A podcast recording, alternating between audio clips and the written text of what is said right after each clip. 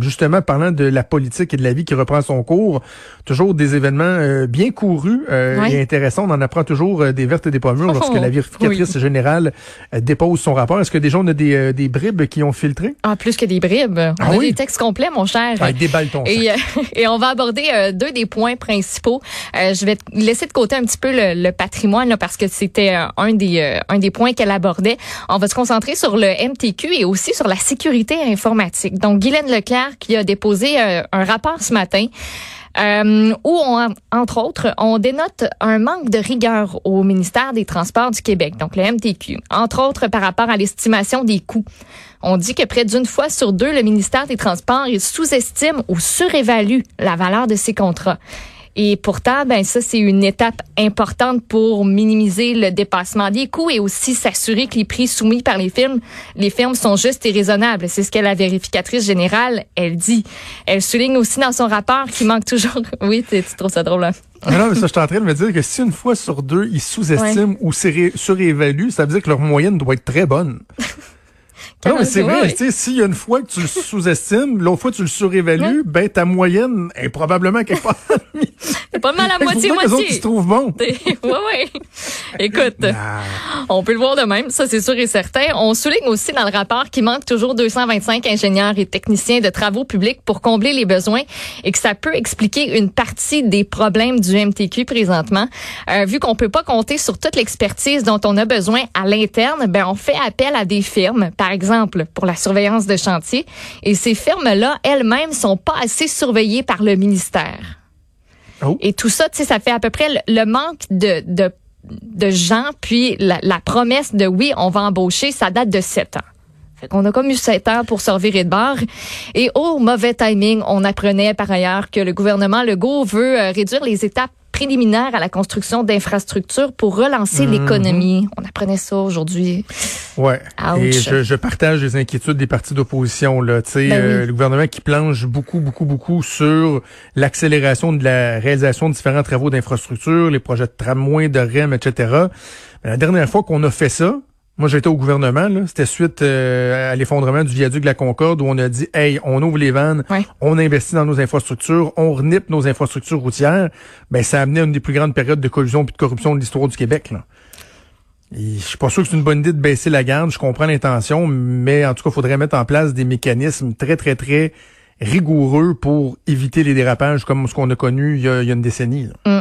Puis autre affaire, euh, dans euh, le rapport de la vérificatrice générale, on a noté des lacunes dans les mesures de sécurité informatique à la Régie de l'assurance maladie du Québec et à Retraite Québec. Ça, ça va, ça va t'intéresser, ça aussi. Mm. Actuellement, les utilisateurs n'ont pas toujours besoin d'obtenir l'autorisation de leur gestionnaire avant de procéder, par exemple, au téléchargement d'informations.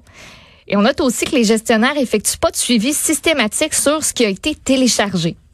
C'est un peu le free for all. Par exemple, on a un risque d'utilisation illicite d'un accès après le départ d'un employé, ce qui veut dire qu'une personne pourrait avoir accès au système alors que ça devrait pas être le cas. Un, administrateur de base de données a aussi le privilège d'altérer les données sans qu'il y ait aucun contrôle. Fait que tu peux détruire ou modifier sans, sans autorisation des données. Hmm il y a un risque de fuite de données confidentielles parce que il y a un, utilisateur qui possède les accès qui lui permettent de télécharger une base de données. Il n'y a aucun contrôle qui est en place pour l'encadrement de tout ça. Il y a risque d'usurpation des accès par une personne qui est autre que celle autorisée. Ce qui veut dire que si moi, Jonathan, j'ai ton nom d'utilisateur puis ton mot de passe, ben, je peux les utiliser puis télécharger du contenu, par exemple. Les données à risque de la RAMQ, ça comprend des, des noms, des numéros d'assurance sociale, d'assurance maladie, salaire de médecin, des, des médicaments qui te sont attribués.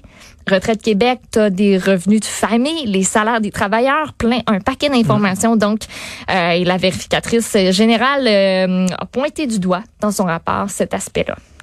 OK, bien intéressant. Puis souvent, dans les jours qui suivent, on voit d'autres petits aspects qu'on n'avait pas nécessairement vus dans les grandes lignes du rapport qui, euh, qui a la, section, la manchette. Donc, euh, euh bordel informatique avec Nicolas Lachance là, qui doit regarder ça au journal, c'est sûr et certain. Voilà, on va suivre ça euh, de près. On parlait justement du, plan du gouvernement, le projet de loi qui est déposé carrément pour accélérer la réalisation des projets d'infrastructure. C'est bien beau de dire on va relancer l'économie avec les projets d'infra, là, parfait, j'en suis, mais il y a aussi le tourisme. Et là, le secteur touristique qui, euh, à, certains égards, le bien ciblé, je voyais bon les hôteliers qui demandent un plan d'aide de 500 millions, puis là, eux, ils lèvent la main en disant, OK, mais là, nous autres, quand est-ce que vous allez nous aider, puis quand est-ce qu'on va être déconfinés, puis quand est-ce qu'on va être relancés? On entend beaucoup l'expression voici des laissés pour compte des plans de relance. On les a oubliés, les grands oubliés de la pandémie, de la relance. Ils étaient dans l'angle mort. Exactement. Euh, ben moi je les, j'avoue, je les avais pas vus, je les voyais pas, j'y avais pas pensé. Les deux seuls safaris en voiture au Québec, donc le parc Omega du côté de Montebello et le parc Safari Saint-Bernard-de-la-Colle, ont bien hâte de reprendre leurs activités et eux déplorent qu'il y a une, une réouverture de leur parcours de safari en voiture ben c'est pas permis encore. Ça fait pas ça fait pas vraiment de sens parce que les cinéparcs eux sont ouverts là. Ils ont eu le go, ils ont eu le feu vert et on cite en exemple aussi euh, du côté de, de, Toronto, le zoo qui a décidé de convertir son sentier pédestre en parcours en voiture pour avoir le feu vert du gouvernement de l'Ontario.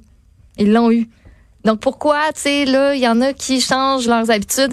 On euh, dit aussi via communiqué de presse que les installations, évidemment, ont été réaménagées, que tout a été adapté pour maximiser la distanciation physique, permettre aux visiteurs de se désinfecter, de se laver les mains. Euh, il y a aussi, euh, par rapport à, à ce même secteur-là, événement Attraction Québec, qui, au nom du secteur des attractions touristiques, a publié un communiqué de presse ce matin qui demande un soutien financier, mais aussi un calendrier de réouverture plus précis pour des entreprises touristiques de loisirs. Donc, ça comprend, oui, les zoos, mais aussi les aquariums, les jardins, les croisières excursions. Tu sais, il y en a une baleine ici, là.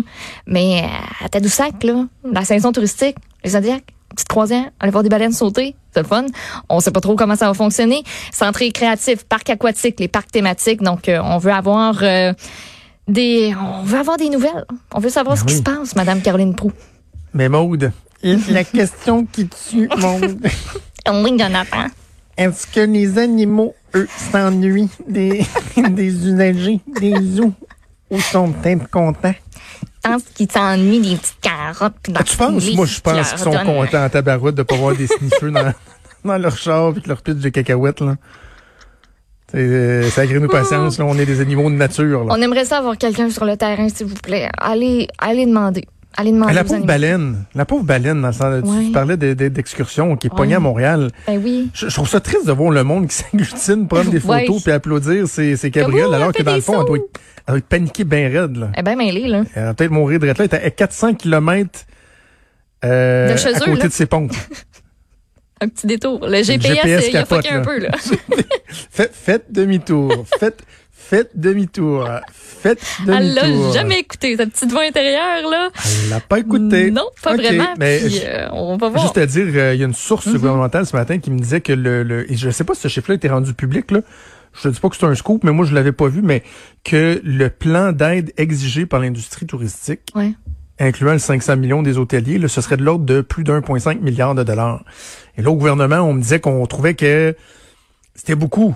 C'était beaucoup, ben, mais en même temps, va falloir, je pense aux hôtels, là, ouais. faut les aider parce qu'à 20-25% de taux d'occupation, c'est pas vrai que juste de favoriser, de faire des, des, des, des, campagnes publicitaires pour favoriser le tourisme local, ça va les amener à un niveau de rentabilité. Or, quand, mettons, dans un an, on va espérer qu'à la prochaine saison touristique, le tourisme reprenne, le tourisme extérieur, ce serait bon qu'on ait des hôtels pour accueillir le monde. Tu sais, que les ne soient pas des portes... Euh, des, des Jeep-Rock, là, euh, du plywood d'un fenêtre, puis euh, que tout le monde soit fermé. là.